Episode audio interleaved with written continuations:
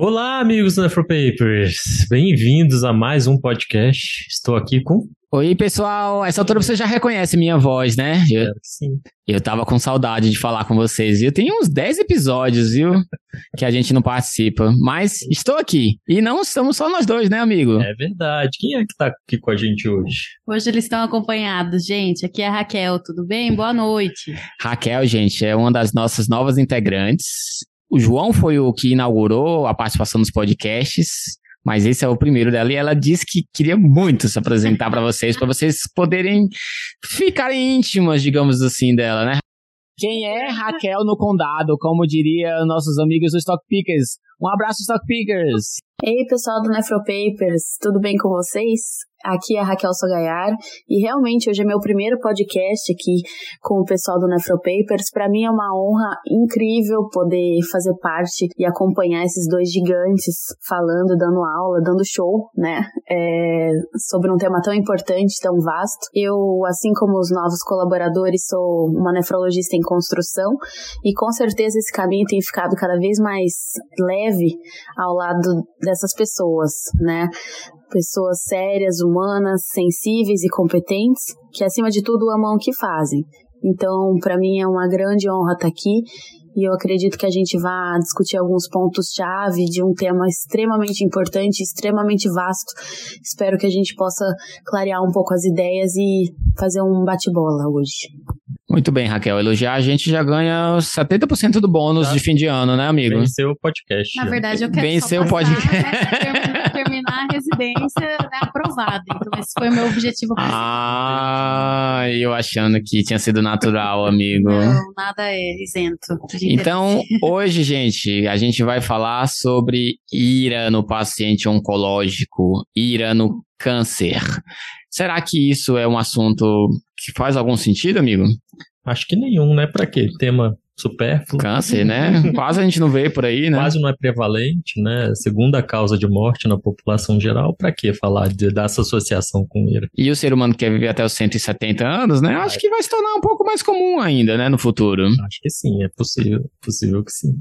Gente, só para organizar, a gente vai falar sobre ira, né, injúria renal aguda no paciente com câncer.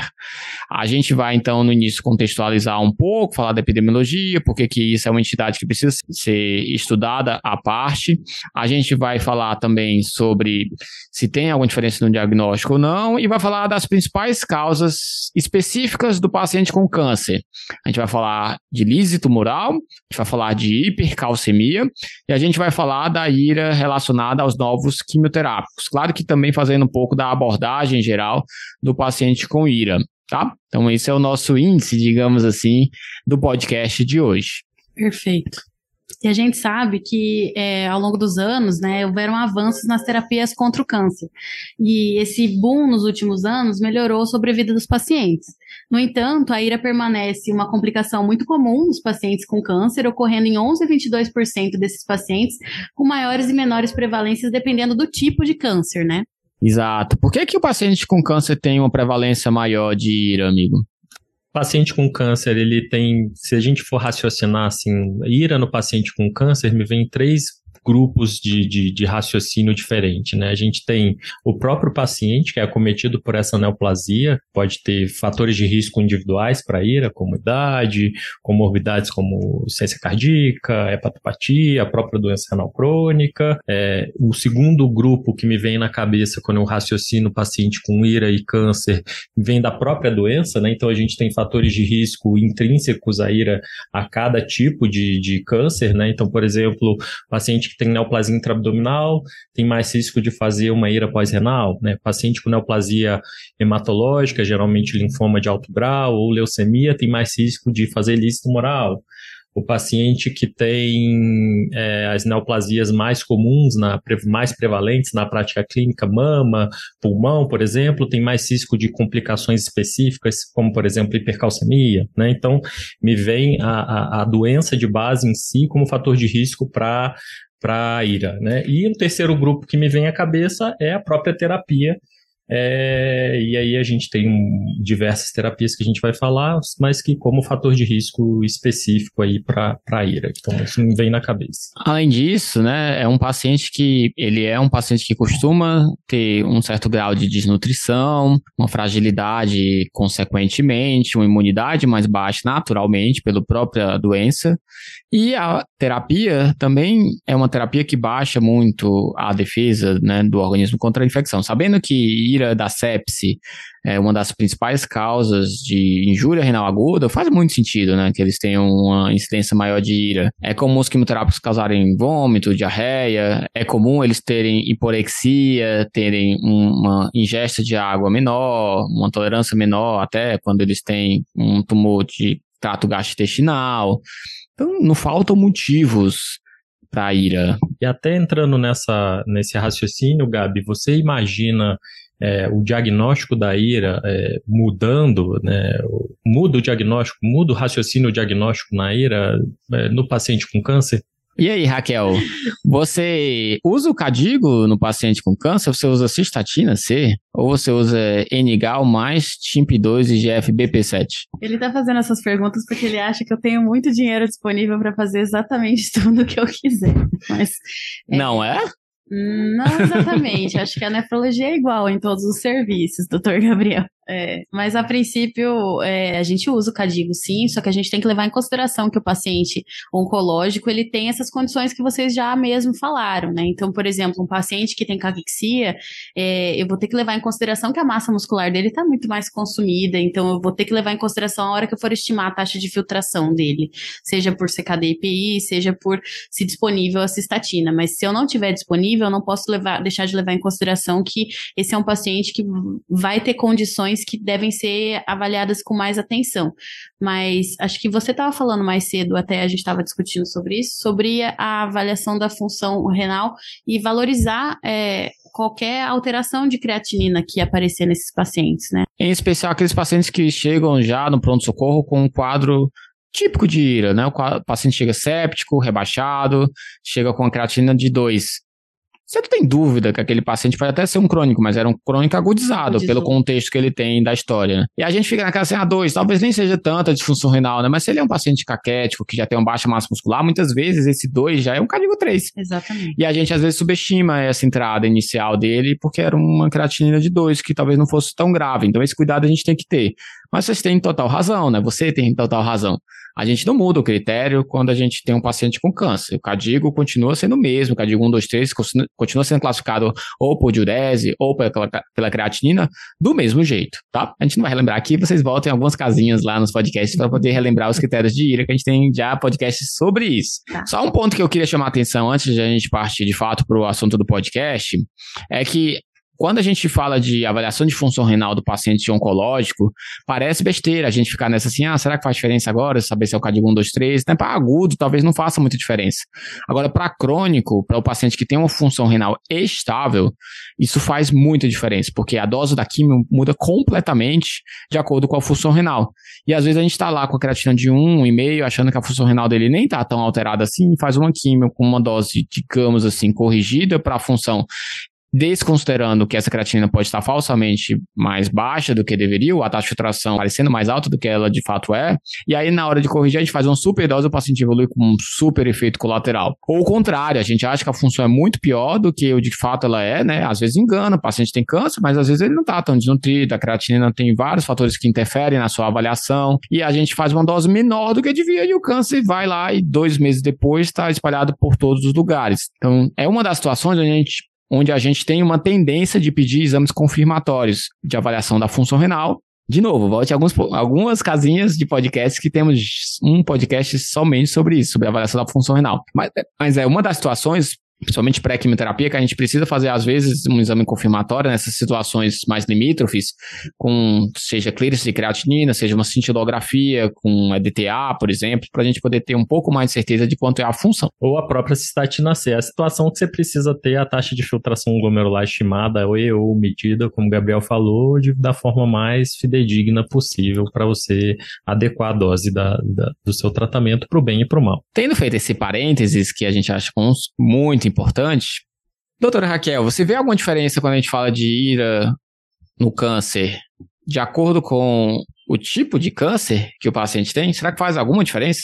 Existem algumas, sim, é, malignidades que são relacionadas a um desenvolvimento de risco maior de ira dentro de cinco anos. Principalmente, alguns estudos falam em relação a isso, sendo que as principais são mieloma múltiplo, cerca de 26%, o CA de bexiga, 19%, as neoplasias urogenitais e as malignidades hepáticas de modo geral.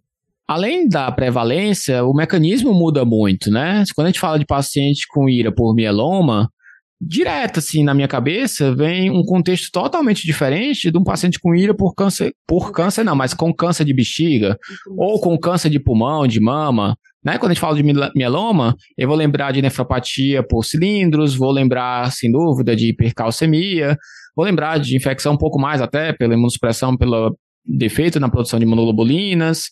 Quando eu falo de câncer com um paciente de ira com um paciente com câncer de bexiga, vou lembrar muito mais de pós-renal, que é o paciente que costuma fazer hematura macroscópica, coágulo, passa sonda. Então, é um contexto totalmente diferente. A gente está tentando juntar tudo num bloquinho só, né, para ficar mais fácil de a gente organizar o nosso raciocínio.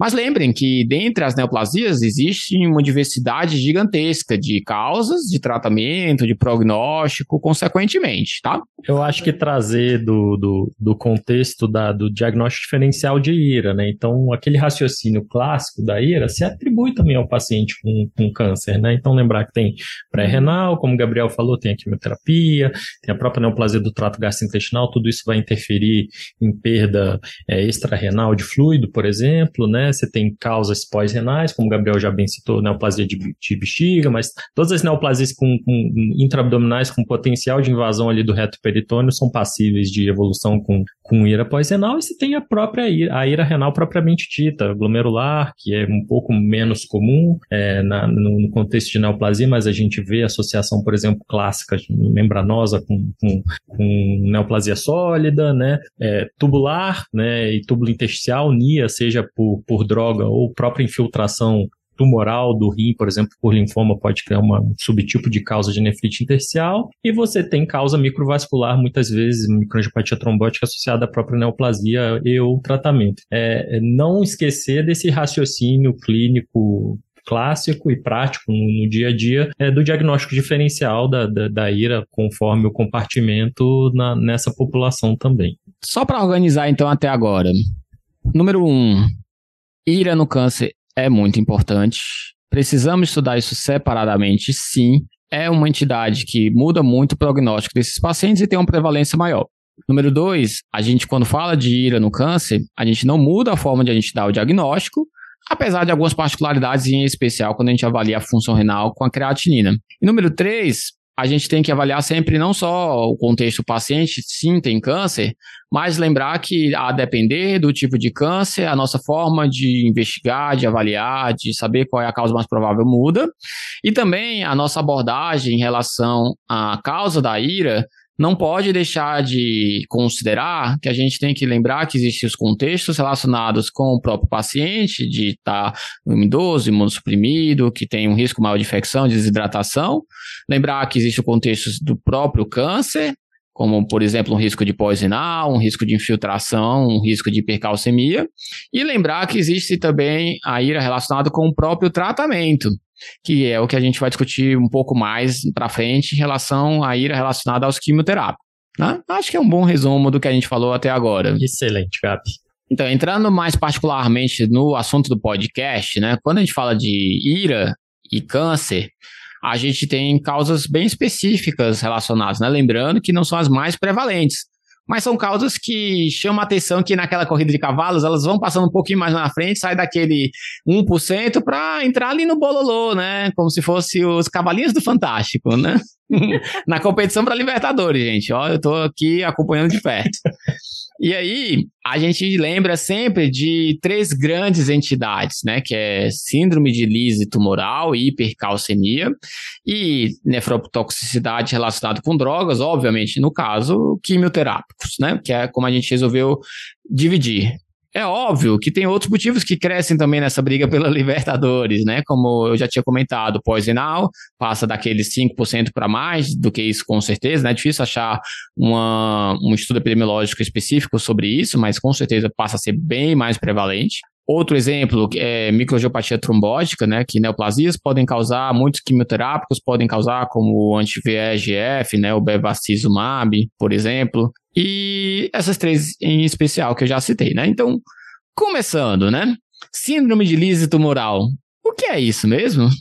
Então, gente, síndrome de lise tumoral é uma síndrome, né, que é decorrente da lise celular das células neoplásicas. Isso pode acontecer menos comumente de forma espontânea, mais comumente induzida pelos quimioterápicos e que a gente tem liberação na circulação de produtos de degradação é, celular, né, e que maciçamente invadem a, a periferia, e esses produtos são ácido úrico, fosfato, fosfato se liga com cálcio e a gente tem deposição ali no rim de cristais ali de ácido úrico, principalmente, um pouco de fosfato de cálcio e talvez alguns mediadores inflamatórios é, estejam envolvidos nessa fisiopatologia. Né? Então a gente pega esses produtos de liberação celular na, no sangue para utilizá-los de forma de critério diagnóstico. Para ter, então, um paciente com IRA, é preciso que tenha muita morte celular, né? Logo, a gente até pode ter mesmo, como o Igor comentou, um quadro que começa de forma espontânea. Mas é muito, muito mais comum que isso aconteça pós-quimioterapia. Que, afinal de contas, é feita para matar as células do câncer, né? O câncer não costuma se automutilar tão rápido e tão frequentemente assim. Teria que ser um tumor com crescimento celular, um, um alto turnover gigantesco para ter espontâneo, né? Então, eu vejo na nossa prática clínica um hiperdiagnóstico gigantesco de lise tumoral, quando na verdade talvez não seja tão prevalente assim. E talvez esses distúrbios sejam só associados ira, à ira. Que é o que eu quero chegar agora, né? Afinal, como é que a gente fecha diagnóstico de lise tumoral? Existe um critério já bem antigo, né, bem estabelecido, né? O famoso Cairo Bishop, que tem critérios tanto laboratoriais como clínicos, certo? Exato. Como é a diquinha mesmo que você estava falando, amiga? Tipo a tabuada? É, 4, 5, 6, 7, 8. São tantos números assim? São 4,5 de fosfato. 6 de potássio. Então, fosfato maior do que 4,5 potássio maior do que 6, cálcio menor do que 7 e ácido úrico maior do que 8. Pra... Ou variação de 25% do baseline, se você tiver baseline, porque o paciente pode chegar e não ter um baseline para você dar esse diagnóstico também. Para lembrar, gente, lembrem que ácido úrico normalmente a gente totalmente despreza na vida, né? Então é o que a gente vai aceitar um valor mais alto. Que isso, cara. É verdade, você é da litíase, mas convenhamos, né? A quantidade de alopurinol que é prescrita de forma inadequada na medicina dava para fechar a indústria que produz o Ziloric. tô brincando, hein, gente? Oh, desculpa, gente. Se quiser patrocinar a gente, fiquem à vontade. Acabou eu tô brincando. A gente super adora. Eu só aumento a dose, na verdade, nunca tiro, tá? O alopurinol. Depois disso, Lembrem que o cálcio é outro íon que a gente também, tipo assim, tá com hipocalcemia, mas ela tá sentindo alguma coisa? Tá tendo algum tipo de tetania, contratura? Já convulsionou? Não, então tá tudo bem, não precisa sair repondo. Então é o segundo íon que vem de cima para baixo, que é esse valor de 7. Né? Lembrando que o cálcio é o único que é para baixo e não para cima. Certo. O potássio, acima de 6, é o valor que a gente, em geral, considera como mais perigoso, né? O é próprio Cad... É o CADOC ou o CADIGO? Eu não lembro mais. A, o, a conferência de controvérsias do CADIGO colocou acima de 6 como sempre moderado, a hipercalemia se tiver alteração eletrocardiográfica grave, e acima de 6,5 como grave. Então lembre desse corte de 6. E 4,5 fósforo, que é um corte bem baixo, né, amigo? Mas é um bem corte que é o que sobrou. Se você tiver o baseline, esse incremento em 25%, talvez seja uma coisa importante, porque você pode ter o critério laboratorial antes de ter o critério clínico que entra a ira, dentre, dentre um dos critérios clínicos, além de crise convulsiva, arritmia, né? É, então, essa, esse incremento de 0,25 que precede a ira pode ser uma boa pista e um bom momento para você agir e, e, e, tratar. Raquel, me ajuda aqui. O que é que acontece com o ácido úrico quando eu tenho uma ira por sepse? Ele sobe. O que é que acontece com o cálcio quando eu tenho uma ira por nefrotoxicidade? Ele desce. O que, que acontece com o potássio quando eu tenho uma ira por desidratação? Sobe. E o que, que acontece com o fósforo quando eu tenho uma ira por qualquer outra causa? Sobe. Ou qualquer causa Sobe. no mundo? Sobe também. Ué, Parece que qualquer ira causa hiperuricemia, hipercalemia, hipocalcemia e hiperfosfatemia. Ah, é todo mundo? Não, gente, calma, né? O paciente às vezes veio com ira por diarreia. Às vezes é desnutrido de base. Não é isso que eu quero dizer, mas é um critério muito fácil laboratorial de ser preenchido. Lembrando que o critério IRA faz parte do critério clínico de lise tumoral. Uhum. Então, cuidado, gente. Tem um detalhezinho que muita gente esquece do Bishop. O Bishop considera que para eu considerar algo diagnóstico de lise tumoral, precisa ter uma quimioterapia dois dias antes ou sete dias depois, até sete dias depois. Por quê? É o que eu comentei. Para eu ter uma morte celular tão intensa, eu preciso ter um motivo. Isso não vai vir do nada. Sozinho, né? Em geral, esse motivo se chama quimioterapia. Graças a Deus, as quimioterapias têm sido efetivas. É claro que tem esse risco. E Mas não é todo mundo que faz lise tumoral. Eu tenho um câncer de pulmão lá com uma lesão de 3 centímetros, aí o cara faz uma ira por sepse e chega lá, suspeita lise tumoral entra naquele tripé que a gente conversou agora há pouco, né? Quem que é seu paciente, qual que é a neoplasia e qual que é o tratamento que você está dando, né? Lise tumoral não é para quem quer, para quem pode. Em geral, as neoplasias hematológicas, em especial, por exemplo, linfoma, né? Os linfomas de alto grau, em especial linfoma de Burkitt, então são neoplasias que têm um grande bulk celular e que sob quimioterapia ou até de forma espontânea menos comum, como o Gabriel já falou, podem ter essa, essa manifestação. E as neoplasias líquidas hematológicas, tipo leucemia mieloide aguda, leucemia linfóide aguda, mesma forma crônica de mieloide com crise blástica, enfim, é, você pode ter de forma mais frequente lise tumoral. Você pode ter lise tumoral com neoplasia sólida, mas isso não é o comum de longe, é são as neoplasias que menos comumente se manifestam assim. Quando você entra, por exemplo, em artigos sobre LIS, eles comumente colocam lá lista de, de neoplasias né, na tabela, com alto risco de LIS, risco moderado, risco baixo. Né? Essas são as mais importantes que, que o Igor comentou. Mas para você não ficar decorando, o que você precisa saber é: existe uma massa neoplásica muito grande? Ah, é um paciente que tem meta para tudo que é lado, você faz um antomo, tem massas grandes, 5 centímetros em vários lugares, 6 centímetros em vários lugares, é uma leucemia que tem 100 mil leucócitos, 200 mil leucócitos. Parece ter uma massa tumoral gigantesca. E o segundo critério é avaliar se é uma neoplasia muito responsiva à quimioterapia, ou hoje em dia imunoterapia, porque se eu preciso ter depósito de cristais de ácido úrico, de fosfato de cálcio, numa quantidade suficiente para causar ira, precisa ser muita célula morrendo ao mesmo tempo. Então, precisa ser uma quimioterapia extremamente eficiente.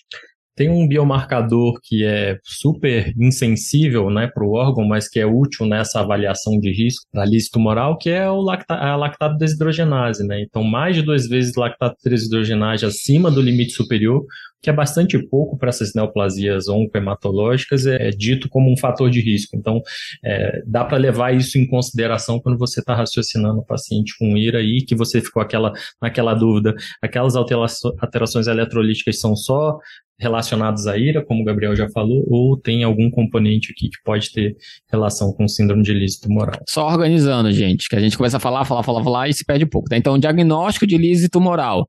Eu preciso ter critérios clínicos e laboratoriais. Os laboratoriais, como o Igor já comentou, lembrar de 4,5, 6, 7, 8. Dois desses têm que estar presente num contexto próximo de quimioterapia para se levantar a hipótese de lise tumoral. E precisa ter um quadro clínico, que pode ser ira, que pode ser arritmia, que pode ser convulsão. Lembrando que às vezes o paciente pode ter uma ira por outros motivos e confundir a gente, até mesmo próximo do contexto de uma quimioterapia. E uma vez feito esse diagnóstico, como é que a gente aborda esse tipo de, de paciente? A gente Antes de pensar em tratamento, o ideal para qualquer causa de ira é a gente pensar em prevenção. É muito mais eficiente eu evitar que aquilo aconteça do que eu correr atrás do problema que já aconteceu. Então, lembrar daquilo que eu comentei, né? Que existem as tabelas em relação ao tipo de neoplasia, ao tamanho da massa, ou a quantidade de células, no caso da leucemia, para dizer se aquela neoplasia é de alto, moderado ou baixo risco de lise tumoral. A partir do momento que eu caracterizo ela como alto risco, tipo, eu sei que ele já tem um risco muito alto na hora que eu for decidir por começar a quimioterapia. Então eu já vou de cara fazer uma profilaxia mais potente. Como é que é feita a profilaxia? A gente não sabe que o problema não é a morte de muitas células que vão causar depósito de cristais lá no rim. Então eu vou tentar de alguma forma com que esses cristais não se depositem lá no rim, né? Para tirar a causa. Eu vou fazer uma hiperidratação para aumentar o fluxo tubular renal.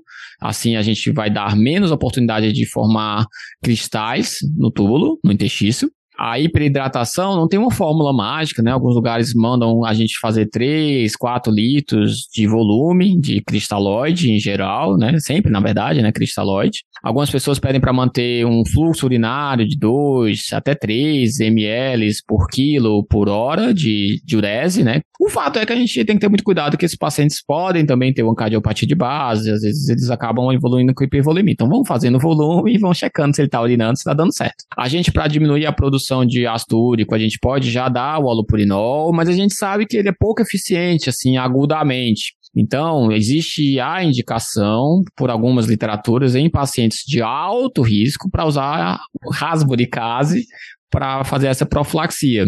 Tem algum cuidado especial que a gente tem que ter para fazer, amigo? Eu acho que eu nunca. Teoricamente, você não pode fazer em pacientes que têm deficiência de G6PD, né? O problema é que mesmo no primo rico, como você gosta de chamar, esse, esse estudo demora alguns dias para sair. Então, numa emergência, para profilaxia talvez dê, dê, tempo, mas numa emergência que é a síndrome de liso tumoral, você muitas vezes não vai ter isso em tempo hábil. Então, convenhamos, né? O paciente já tem uma neoplasia de alto risco para liso tumoral e já tem um rasgo de caso disponível, que já são duas situações que eu preciso ganhar na Mega Sena para ser mais provável. Ah, mas sempre tem e ainda tem um GCSPD, não é possível que isso já tenha acontecido na sua vida, amigo, pelo amor de Deus. Eu nunca essa é, Então, gente, não se sintam mal se vocês não tiverem um teste que sai imediatamente de GCSPD, tá? Porque eu garanto para vocês que se vocês tiverem esse azar, vocês vão ganhar na loteria no próximo vez que vocês jogar. E o tratamento, é, o Gabriel falou um pouco de profilaxia, mas o tratamento é, não foge muito disso também, né? Você vai quer reduzir de forma mais absoluta aqueles, aquele ácido úrico de forma mais rápida, né? Vamos chamar assim. E aí você usa essa, essa substância que degrada o ácido úrico por uma substância que é muito mais, 5, 10 vezes mais hidrossolúvel que a lantoína com a rasburicase, né? Onde você não tem rasburicase disponível, você usa o o, o alupurinol, que é uma xantina oxidase, vai impedir a progressão de xantina e hipoxantina para para ácido úrico e diminui também o risco dessa, dessa ira, porém não de, da forma da magnitude que, que a rasburicase reduz, já inclusive foram comparados em alguns trabalhos, a dose eles até aumentam, né, amigo, normalmente, né? a dose é de 100, 100 miligramas por metro quadrado, de, de 8 em 8 horas, do alopurinol, pode chegar numa dose máxima diária de 800 miligramas. Lembrando dois pontos importantes. Ponto número um, você precisa corrigir a dose do alopurinol para a taxa de filtração glomerular, mesmo seja sendo na ira, e é, é tem um pouco de, de, de, de risco, né, de, de, hipersensibilidade ao alopurinol, que é uma reação grave, mais comum em asiáticos, mas ela. Só uma é coisa, amigo, você acha que a gente corrige não lisa, tipo, uma situação tão extrema acho dessa? não, acho que é risco-benefício, né, amigo? É a, a, a, recomendação de bula do FDA é corrigir, mas de fato na prática clínica não é algo. É, a gente usa mesmo mais quando, ah, vou tratar gota, eu não começo com 300 miligramas, não é uma emergência, é, digamos assim, né? Titular a dose, né? Aí tudo bem, eu concordo. Agora analise. Eu não acho que a gente tem que começar lembrar, com dose baixa, não. E lembrar que o alopurinol, que é a segunda questão que eu ia falar, está inibindo a, a, formação de, do, do alopurinol a, a, partir dos produtos de degradação ali da purina, que são fazem parte da lise celular também, mas que a gente fica parado para trás na produção xantina e hipoxantina. E a gente tem nefropatia por xantina e hipoxantina. São duas substâncias que formam cristais e que podem precipitar a ira também. Então, diferente da rasburicase, que você pega esse ácido úrico está livre e transforma numa substância que é mais hidrossolúvel, no caso do uso do alupurinol, ainda sobram substâncias que são um pouco mais hidrossolúveis do que o ácido úrico, sim, mas que ainda assim tem risco de formação de cristal e de ira. Gente, essa é uma das vantagens de você gravar podcast com o Igor, porque você aprende muito durante os podcasts. Eu falei assim, é meu Deus, nunca li sobre isso. Falei, gente, tenho essa oportunidade. A gente vai abrir uma seleção Nefropapers para participar dos podcasts com o Igor, tá, gente? Essa parte você corta. Claro que não. Doutora Raquel, e diálise? Serve para alguma coisa? Afinal de contas, o problema não é ácido úrico e fósforo? O problema não é só esse, né? Se eu tiver ira associada, a diálise pode ter benefício nesse contexto. Além disso, além de tratar a hipercaulemia, eu posso também tirar o fósforo e tirar ácido úrico. A diálise, além de tratar a emergência dialítica da hipercaulemia, né, por exemplo, pode ajudar também a tratar a fisiopatologia da causa da ira, né? Apesar da gente não indicar normalmente com esse contexto, é uma das poucas indicações que vem assim na minha cabeça que ajuda no tratamento etiológico, digamos assim, né, da causa de fato. E BIC, a gente dá? Pro ácido úrico é ótimo, né? Porque ao alcalinizar a urina você deixa o ácido úrico um pouco mais solúvel, mas em contrapartida, a outra parte da fisiopatologia da ira associada à síndrome de listo tumoral, você tem fosfato de cálcio.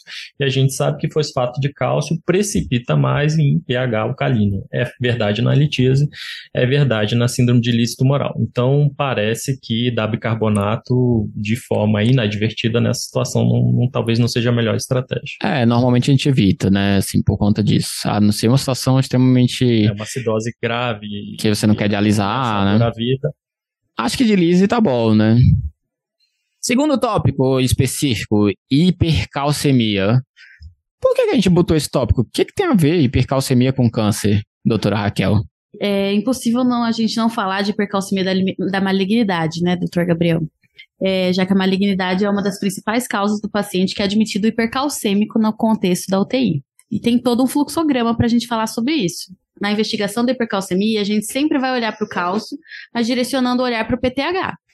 A gente vai olhar para o PTH de normal abaixo, se ele tiver menor do que 20 picogramas por ml, a gente está diante de uma hipercalcemia PTH independente, possivelmente. E a partir daí, a gente vai direcionar o nosso olhar para 25 OH vitamina D, para 1,25 OH vitamina D e para o PTH-RP. Como a gente está falando de câncer, a gente vai pensar bastante no PTH-RP que na verdade é um peptídeo relacionado ao PTH muito difícil de conseguir dosar. Ele é produzido por algumas células neoplásicas, principalmente carcinomas e principalmente de células escamosas, mais prevalente nesse, nesse, nesse tipo de carcinoma. É um dos mecanismos pelo qual uma neoplasia pode justificar uma hipercalcemia, mas esse não é o único. Não é o único, né? Temos outras causas, né, amigo?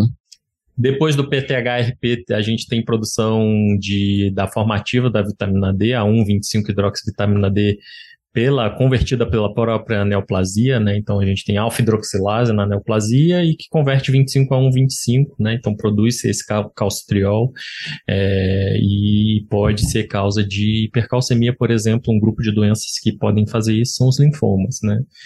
Então, didaticamente, é, hipercalcemia da malignidade PTHRP, que a Raquel já falou, é, 1,25-hidroxivitamina D, hipercalcemia oxolítica e... Que é bastante prevalente, né? Meta-óssea, seja por câncer de pulmão, seja de câncer de próstata, de mama. Mieloma.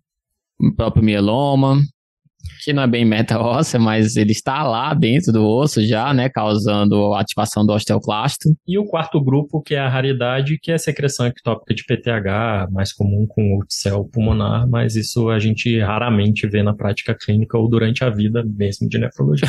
Né? Graças a Deus.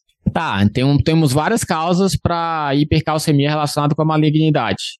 Mas tem alguma dica que a gente consiga ter para diferenciar quando é um alfa-hidroxilase, quando é PTHRP? PTHRP dá para dosar assim o tempo inteiro? Você falou que não? Não, não dá. Nenhum dos lugares que eu conheço que eu trabalho dê para dosar. Então, doutor Igor, a gente pode usar a relação cloro-fósforo, não pode não? Pode sim, então lembrar que o PTHRP ele tem uma ação bastante semelhante ao PTH é, endógeno que a gente tem, né? Então ele vai tender a aumentar a calcemia, né? Induzir hipercalcemia, agir lá no osso, aumentando a osteoclastogênese, aumentando a hipercalcemia, e você tem uma ação fosfatúrica também, né? Então a tendência é você ter aquela dissociação entre o cálcio e fósforo de forma semelhante que a gente tem com o hiperparo primário. Lembrar que a medicina está longe de ser matemática, então a gente vai ter muitas vezes paciente com ira né? O paciente com hipercalcemia, desidratado, que não vai ter nem por onde o pobre do fósforo sair. Então, cuidado, que isso são dicas que podem ajudar em algumas situações, mas longe de ser uma verdade absoluta. Exatamente. Lembrar que a gente vai pensar em um alfa quando for um, um linfoma. Lembrar que a gente vai pensar em uma causa por lise quando for uma doença com meta ósseo disseminado, né, em vários sítios, com cintilo com vários pontos de meta, se for mieloma, que também pode ter hipercalcemia, Ainda não separa-se muito né, o tratamento de acordo com a fisiopatologia, nesse caso da hipercalcemia. Né? A gente trata relativamente igual, apesar dos mecanismos de tratamento serem completamente diferentes. Mas quando você vai ler hipercalcemia é grave ou não, a gente trata tudo igual, independente disso, apesar de a gente talvez diferenciar um pouquinho, né, talvez, amigo? É, talvez a exceção seja é, exatamente na 1-alfa-hidroxilase, né? Você pode utilizar a droga. Que... Mas você usaria só o corticoide? Não, você, você usa as outras situações, mas não necessariamente você precisa usar corticoide em todas as hipercalcemias da malignidade, por exemplo. Tá, então organizando, definir que é uma hipercalcemia, tem um câncer, então uma hipercalcemia da malignidade. Como é que a gente avalia para dizer assim, qual vai ser o tratamento que a gente vai dar? Tava falando aqui de gravidade, né? Quem que é grave? Ótimo. Bem, a gente pode é, graduar a hipercalcemia, de, dividir a hipercalcemia em leve, moderada e grave, de acordo com o nível sérico da calcemia, né? Então, calcemia menor do que 12, hipercalcemia leve, 12 a 14, hipercalcemia grave, maior, desculpa, moderada, e maior do que 14, uma hipercalcemia grave, né? A gente pode usar o calciônico também, né? Alguns lugares cortam 1.7, 1.8, já vi 1.6 também, né? não tem muito um consenso, né? É. O que eu gosto de usar muito é sintomas. Sim. Então, o paciente está com alteração de nível de consciência, é claro, com cálcio de 10, 9, eu vou dizer que não é do cálcio, mas está com cálcio de 11,5, 12, eu vou dizer que é um caso grave, que eu vou ser mais agressivo. Não quer dizer que eu vou fazer tudo, mas que eu vou ser mais agressivo. E esse, inclusive, é uma dica para você pensar em hipercalcemia da malignidade, né? Hipercalcemia que chega com um paciente com sintoma grave no hospital, neurológico, cardiovascular. É, em geral, isso é hipercalcemia da malignidade. Você não vai lembrar de hipercalcemia do hiperpara com um paciente com rebaixamento e um cálcio de 16. Apesar de ser possível, isso não é o mais provável. Lembrar de corrigir o cálcio quando é o total para albumina, normalmente os pacientes estão hipoalbuminêmicos pelo câncer. Tá, definir que é um hipercalcemia grave, né? Não vamos também aprofundar todos, mas a hipercalcemia grave é quando a gente vai usar todas as ferramentas, aí quando é moderada a gente usa só uma parte, tá, gente? Então, hipercalcemia grave. O que que a gente faz de tratamentos, né? Principal ponto-chave que a gente tem é a expansão volêmica rigorosa, né, com cristalóide, e lembrar que o diurético só entra no caso de sobrecarga de volume. Por que, que a, a gente fazer expansão volêmica trata hipercalcemia? Porque eu tenho que estimular a diurese, é, estimular o paciente a produzir diurese. Isso. A gente sabe que o paciente que tem hipercalcemia, ele vai tender à desidratação, porque o cálcio é uma das principais, se não a principal causa de diabetes insípidos nefrogênico. Ele acaba inibindo a ação da DH lá no túbulo distal coletor. Coletor, na verdade, não distal. E aí a gente acaba tendo poliúria, por conta do ADH estar tá não conseguindo agir, né? Tá resistente ao ADH. Uhum. E aí a gente acaba, por conta da poliúria, o rebaixamento de nível de consciência que o cálcio costuma causar, tendo o paciente desidratado. O paciente desidratado acaba sendo uma bola de neve para hipercalcemia, porque é um estímulo para a reabsorção do cálcio no proximal. O sódio é muito reabsorvido no proximal quando o paciente está hipovolêmico e, consequentemente, vai entrar muito cálcio, muito ureia, muito potássio, muito fósforo, muito tudo, né, no proximal. Então, na hora que a gente hidrata, a gente inibe o mecanismo que perpetua a hipercalcemia e já resolve boa parte das causas é claro que tem situações muito graves que só hidratar não resolve. E aí a gente parte para as outras formas de tratar a hipercalcemia grave, né? O mais eficiente, que é mais preconizado, é o uso do bifosfonato. O bifosfonato ele inibe a ação do osteoclasto. Então, quando a gente vai pensar em mecanismo, faz sentido que ele seja mais eficiente nas causas relacionadas com lesões líticas, com meta óssea, por exemplo. Mas, na prática, a gente usa em todos os pacientes. Um paciente que tem um, paciente, um linfoma com uma produção aumentada de 1,25 vitamina D, também vai ter um osteoclasto no osso. Então, eu inibir esse osteoclasto vai sim ajudar no tratamento da hipercalcemia. Então, é a medicação que a gente não pensa duas vezes na hora de fazer uma hipercalcemia grave. Posso fazer o ácido zolendrônico, Posso fazer o pomidronato, alguns estudos sugerem no câncer o ácido zolendrônico como mais eficiente, tá? Então, se você tiver acessível, você pode fazer o ácido zolendrônico mesmo, tá? Lembrando que o ácido zolendrônico, apesar de ser preferido nas malignidades, é, às vezes, dependendo do grau de disfunção renal, não é tão indicado, né? Então... Isso, a gente tem uma contraindicação com taxa de filtração menor do que 30 em especial, por risco de a gente ter uma injúria renal aguda causada pelo ácido zolendrônico. Então, é, assim, uma contraindicação relativa ao uso do zolendronato. E o pamidronato, que é outra droga que o Gabriel citou, tem como efeito colateral mais temido do que visível na prática. Eu, particularmente, nunca vi, não sei se vocês já viram. É, é não, não. lesão podocitária géssico-colapsante induzida pelo pamidronato. A disfunção renal parece ser um fator de risco. Tem-se mais medo do que, de fato. É, eu tinha muito medo também de, de osteonecrose, de mandíbula, mas poucas vezes a gente vê na prática e o pessoal da endócrino também vê bastante pouco, então... E droga de rico, vocês não querem falar, não? Denosumab?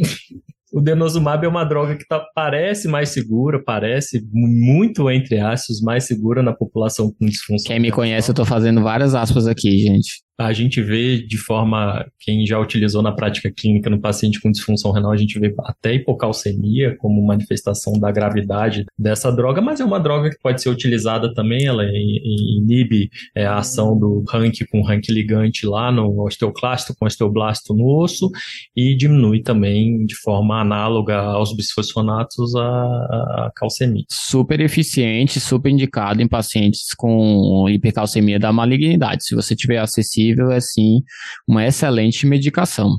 A gente pode fazer calcitonina, lembrar que ela tem taquifilaxia, então ela é bastante eficiente sim, mas com pouco tempo de uso ela perde bastante o efeito, então é bom nessa situação hiperaguda, porque a, o bisfosfonato, por exemplo, pode demorar 3 até 5 dias para agir. Então é comum que demore para cair o cálcio nessa situação, e às vezes a gente sim, quando tem disponível, né, faz uso da calcitonina, que também é bem cara, né, amigo? E, por último, o corticoide, né? É, corticoide, né, para as neoplasias, principalmente, né, para as neoplasias que têm essa potencial ação da, de produção de 1,25-hidroxivitamina D, ele pode ser de bastante valia. Acho que é isso de picalcemia, né? Por último, só eu gosto de lembrar sempre, né? Diálise resolve muitos dos nossos problemas, né? Não é à toa que nós somos todos fãs dela. Então, pacientes com hipercalcemia, a gente hiperidrata, o paciente fica lá começando a ficar com gesto, você tenta o diurético, como a Raquel falou, e mesmo assim o paciente não está com melhora da diurese, afinal de contas, é um paciente que já está com uma ira estabelecida, muitas vezes. O bisfosfonato demora para agir, o paciente está lá comatoso, pré-tubo. A diálise tira instantaneamente o cálcio é raríssimo a gente precisar usar um para um paciente que tem uma função renal normal ou levemente alterada. Normalmente é aquele paciente mais grave, que já tem uma função renal mais grave, que não responde mais a volume em especial. Mas lembrar que se tiver um paciente muito grave, com hipercalcemia muito grave, que tem uma urgência para tratar, a diálise é sim uma boa opção, mesmo em quem não tem uma outra emergência dialítica, já que essa talvez até seja, de alguma forma, uma emergência dialítica. E por último, os quimioterápicos. São quantos mesmo que a gente viu que podem causar disfunção renal, Raquel? 350? 1 milhão 451. 412. 412, né? 412, o futuro da nefrologia está nas mãos da oncologia, gente. Se você achavam que tinha algum perigo da nefrologia perder um pouco de área de atuação, não se preocupem, a Onco apareceu nas nossas vidas. Né? Oncos, eu amo vocês, tá? Um beijo. Eu costumo falar para as minhas amigas Oncos que eu não gosto mais delas depois. Por enquanto você é residente, depois isso muda, não se preocupe. Exatamente, espero que mude. Mas realmente, as quimioterapias são peça-chave aí no tratamento da maioria dos cânceres hoje em dia. E não só elas, mas o, a, o aumento do, das novas quimioterapias também tem mostrado muita nefrotoxicidade. Então acaba interferindo essa interface onco oncologista e o nefrologista tem que trabalhar juntos aí, porque isso é uma coisa que é muito do nosso dia a dia. Já que a gente tem 412, foi 412 que você 435, causas, drogas, né, potencialmente nefrotóxicas aí na oncologia, vamos tentar selecionar alguma delas para a gente papear aqui um pouquinho? Sim, primeira coisa que eu queria fazer é uma divisão, né, que não sei se a onco divide de uma forma mais organizada, mas existe uma divisão meio que dos quimioterápicos clássicos e quimioterápicos novos, ou quimioterápicos e imunoterapia, também é uma outra forma de dividir, terapia-alvo, né? Meu amigo tá me corrigindo aqui. Mas, a princípio, a forma que eu gosto mais, como eu sou um pouco mais, eu ia falar leigo em oncologia, é... Foi uma brincadeira. Gente, vocês ouviram, né? Isso daí vai ter que manter, né, Gabi? Infelizmente, ela está perdida. Na verdade, eu, eu, eu tinha ganhado pontos, agora eu. Zerado tudo. É. Pegou no meu calo, hein? Enfim. Então a gente. Eu gosto de dividir da, da forma que eu vi em alguns artigos de quimioterápicos clássicos e novos tratamentos oncológicos, digamos, neoclássicos. Primeiro, quimioterápicos clássicos. Vamos falar dos que causam mais nefrotoxicidade. Platinas, em especial cisplatina, metotrexate, lembrar que não é aquela dosezinha que se faz para artrite reumatoide, é tipo 10, 20 vezes a dose que se faz para artrite reumatoide, ou mais, e fosfamida, que eu nem sei se, se, ainda se utiliza tanto assim na onco, A gencitabina, acho que vale falar dela porque E é gen- e gencitabina, também é outra medicação que se usa em algumas neoplasias do trato gastrointestinais. Dessas, talvez a que mais se usa ainda é a platina, né? Uma medicação bem, bem eficiente em muitas neoplasias, trato gastrointestinal, pulmão, né? Ainda se usa bastante. Como cisplatina causa lesão renal?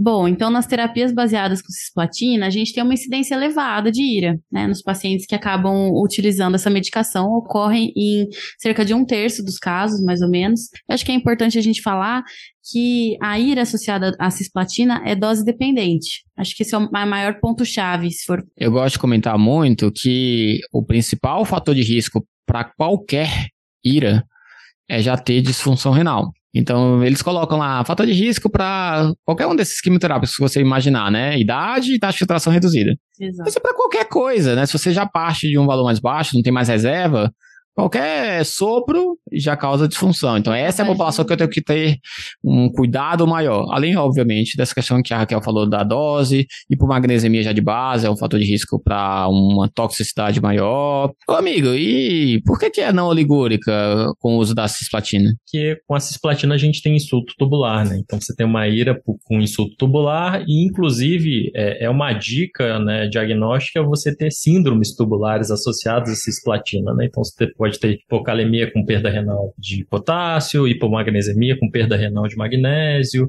é, então são dicas aí de toxicidade por platina.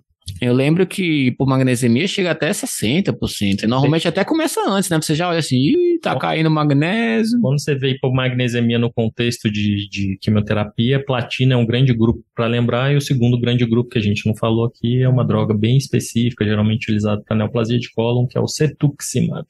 Tá, então tem pacientes com câncer, usou cisplatina, piorou a função, tá com hipomagnesemia, tem um, relativamente uma boa certeza de que essa é a causa. Eu tenho alguma coisa para fazer nesse caso? Então, foram propostas algumas terapias para prevenção desses danos renais, da cisplatina, que se sugere, é, no geral, poderiam ser feitas tentativas com reposição de fluidos, é, manitol e sempre lembrar de repor o magnésio. Acho que essa é a parte mais importante, que o que deve ser feito, como vocês falaram da perda do magnésio, ela é bem importante no uso dessas platinas. Tem uma droga que eu nunca vi utilizar, mais igual o caviar, que é chamar amifostina, né? Que é uma droga que preveniria a Mais uma daquelas pérolas assim, nossa, que bom que sou eu que tô gravando com o Igor. lesão tubular é pela cisplatina, né? Mas é, não, desconheço a disponibilidade no nosso meio. O que eu gosto de falar sempre é vamos procurar uma alternativa, mas infelizmente elas não são tão eficientes quanto a cisplatina em muitas neoplasias. Então é uma conversa que a gente, como NEF, tem que ter o tempo inteiro com o onco. Tem alguma alternativa que seja perto da eficiência dela? O rim dele realmente tem um risco muito alto de ir para o espaço e o paciente virar dialítico? Qual o risco que eu quero correr mais? Compartilhe isso com o paciente e a gente juntos tenta chegar na melhor conclusão.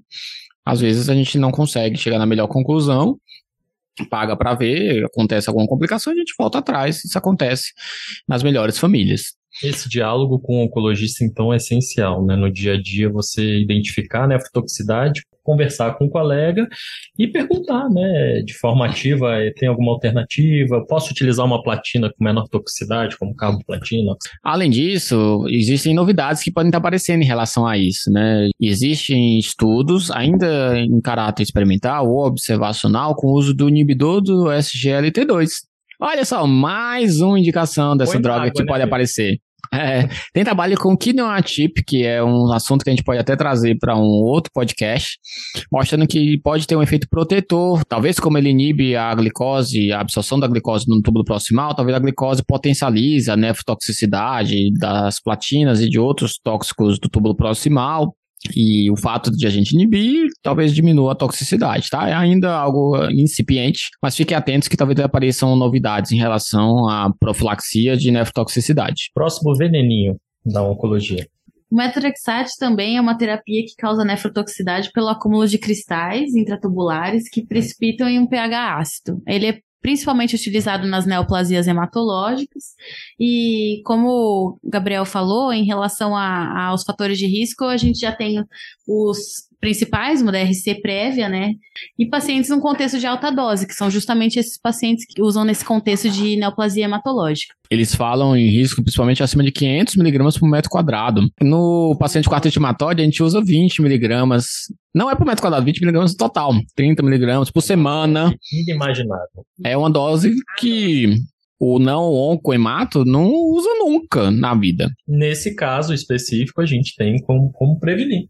Tem protocolo de administração de solução bicarbonatada, né, de uma forma de alcalinizar a urina pré-infusão desse quimioterápico, como o intuito de diminuir a precipitação do metrixate lá dentro do túbulo e causar a, a ira. E a gente pode utilizar essa estratégia como tratamento também, com a, a limitação que a gente já conversou, de infundir fluido em altos volumes no paciente com ira, que pode eventualmente evoluir poligúria, hipervolemia, etc.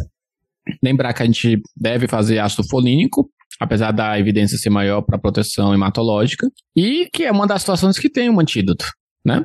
Que é a glucarpidase. Infelizmente, ele não está acessível em todos os centros, na verdade, em quase nenhum. Mesmo o CESP tem dificuldade de ter a glucarpidase, mas ele é extremamente eficiente. O nível sérico do metrexato, que é sim dosável, ele vai para zero.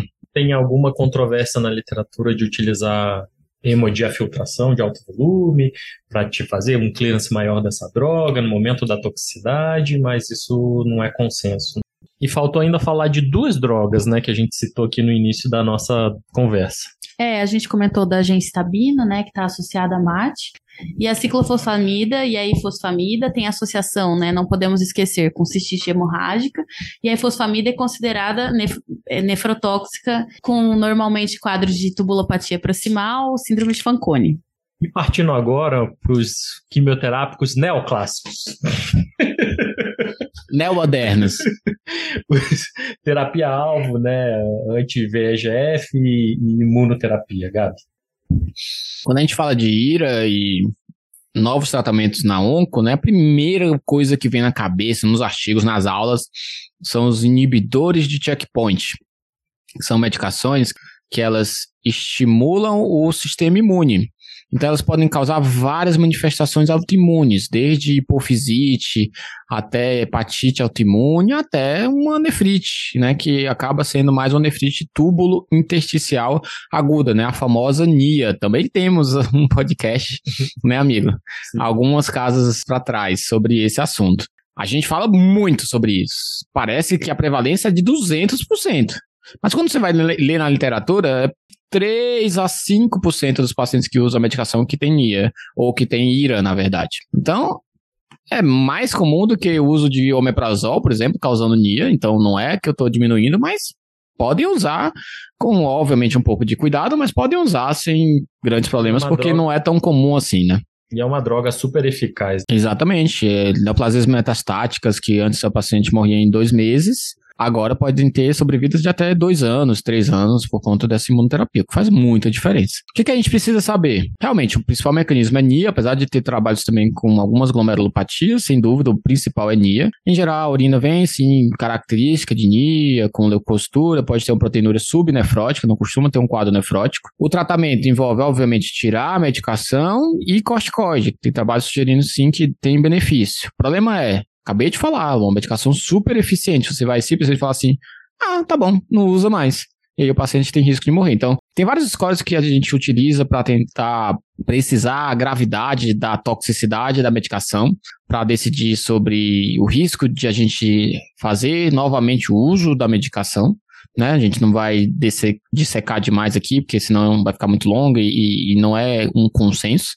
O fato é que, em situações muito graves, com necessidade de asa, eu realmente tenho que pensar mil vezes antes de utilizar novamente. Fora esse contexto, talvez o benefício que a gente tem comprovadamente de controle da neoplasia compense o risco que existe de recorrência Algumas vezes eles usam já em vigência do corticoide, então tem várias possibilidades que a gente pode fazer, tá? Mas o fato é que a gente sabe sim que se eu já tive uma vez uma ira com o uso do inibidor checkpoint, se eu precisar fazer novos ciclos, isso sim pode voltar a recorrer. Então, talvez acompanhar bem de perto para decidir sobre a retirada num segundo momento. Uma área em evolução, né, Gabi? Inclusive, tem. Virando fellowships em alguns lugares, é, inclusive. Onconephrology. Onconephrology, exatamente.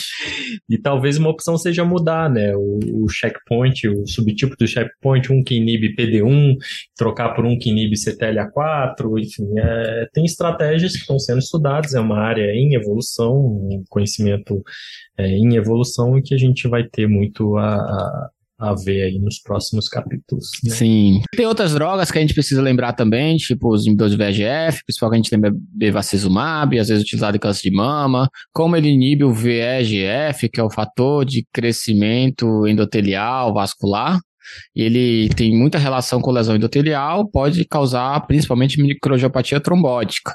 É uma, também uma situação que pode ser extremamente grave, muitas vezes contraindicando o uso da medicação também. Tem os CAR T-cell therapy, therapy, que podem causar síndrome de liberação de citocinas, causando um quadro de vasoplegia, de perda de líquido por terceiro espaço, que também é uma causa de ira. E cada hora, como eu já comentei, né, vai aparecendo uma medicação nova com uma nova toxicidade, deixando a gente sempre com as portas abertas com a onco, sempre trocando ideias e precisando se atualizar, porque realmente é uma área que está em franca ascensão, tanto na onco já há muitos anos e agora na nefro também, que a gente está começando a ver as complicações.